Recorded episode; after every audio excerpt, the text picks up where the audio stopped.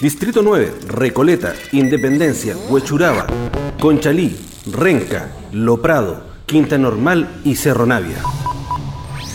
Candidato constituyente. Expediente. Expediente.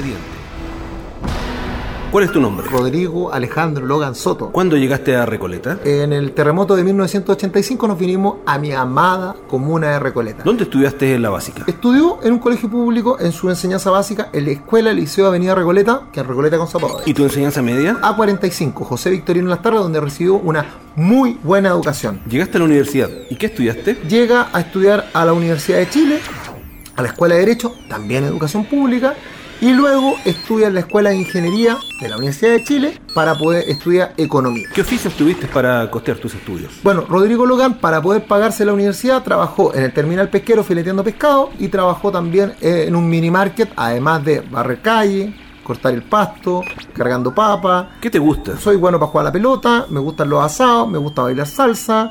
eh, tengo una familia preciosa, gracias, gracias al Señor, y siempre lo digo, gracias al Señor.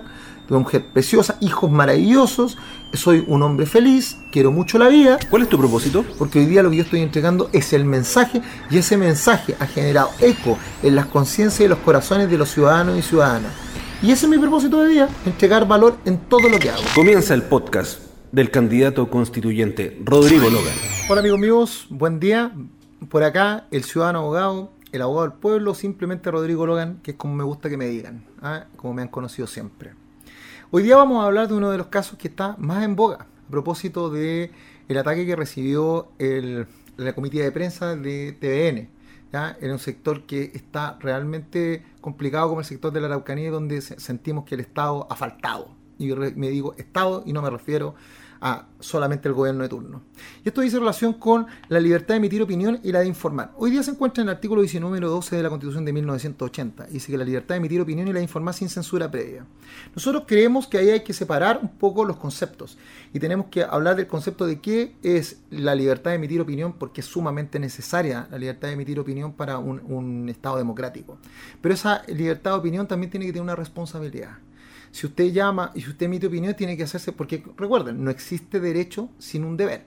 El derecho es una moneda de dos caras. Tú tienes un derecho, pero también tienes un deber republicano y de responsabilidad para con tu Estado. Entonces nosotros creemos efectivamente la libertad de emitir opinión, pero también creemos que debe existir una responsabilidad real y efectiva de aquellas personas que emitan eh, opiniones que atenten contra los principios base de la democracia o también que lleven a odiosidades y pongan al pueblo, en- a los ciudadanos en trinchera. Eso no corresponde y eso tiene que estar establecido en la Constitución, el principio de la responsabilidad efectiva. Segundo, la libertad de informar y de informarse, porque ese es también un elemento que falta aquí en la Constitución. No solamente de informar, sino que también de informarse de forma veraz y oportuna, y no solamente por medios de comunicación que pueden estar cooptados por algunos grupos de interés que pretenden establecer una realidad. Recuerden que el lenguaje construye realidades. Entonces nosotros lo vamos a hacer a través de, nuevamente, los cuatro pilares. Responsabilidad penal y civil de todas las, autoridades político-administrativas que establezca la constitución política, dentro de las cuales está precisamente el Consejo Nacional de Televisión y además eh, el Ministerio del Interior.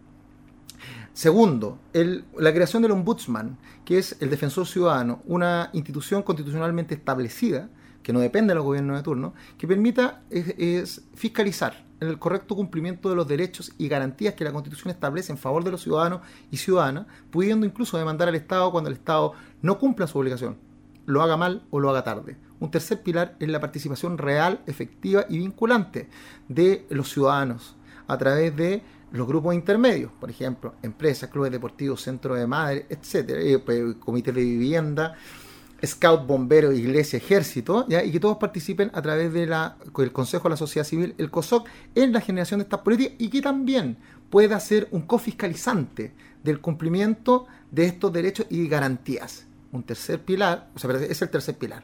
Cuarto pilar es la parte dogmática, que nosotros logremos establecer co- conceptos unívocos que permitan que la Constitución pueda interpretar a las normas de rango inferior. Recuerden, en la pirámide normativa, la Constitución y tratados internacionales ratificados por Chile como política de Estado son eh, el principio fundamental, son la supraley que permite la Constitución, permite ser un poder a este límite, a este poder omnisciente, omnipotente del Estado, ¿ya? Y que nosotros con, a través de esa, de, de esa constitución podamos interpretar todas las normas de rango inferior. Por tanto, si nosotros establecemos estos cuatro principios, más principios como el principio de coordinación de, de, todas las unidades del Estado en la satisfacción de los derechos deberes garantizados por la Constitución en favor de los ciudadanos, el principio de que toda la política debe propender al bien común y no solamente al bien de algunos. Tercero, el principio de finalidad del Estado, que el Estado tiene que gastar recursos para poder satisfacer las necesidades de los ciudadanos y en el caso que así no pudiera tiene que dar explicación del por qué no. Eso, es respeto, eso es dignidad. Esos elementos si están en la Constitución efectivamente en su parte dogmática, pero también en su parte orgánica, la parte que define los derechos, deberes y atribuciones de las instituciones del Estado, como por ejemplo el presidente, el Congreso, el Poder Judicial, el Ministerio Público, el Ombudsman, el Banco Central, las Fuerzas Armadas, la Municipalidad y los gobiernos regionales, tenemos un círculo cerrado que permite una real satisfacción. ¿Para qué? Para lograr la certeza, la justicia y la paz social. Bueno, amigos míos, Recuerden, ya no se trata de elegir uno más constituyentes, sino que entre todos los ciudadanos y ciudadanas hagamos un Chile bien diferente, devolviendo el poder a la gente. Ya no más espectadores, vamos a ser protagonistas de nuestro futuro. Los quiero mucho y nos vemos en el próximo capítulo.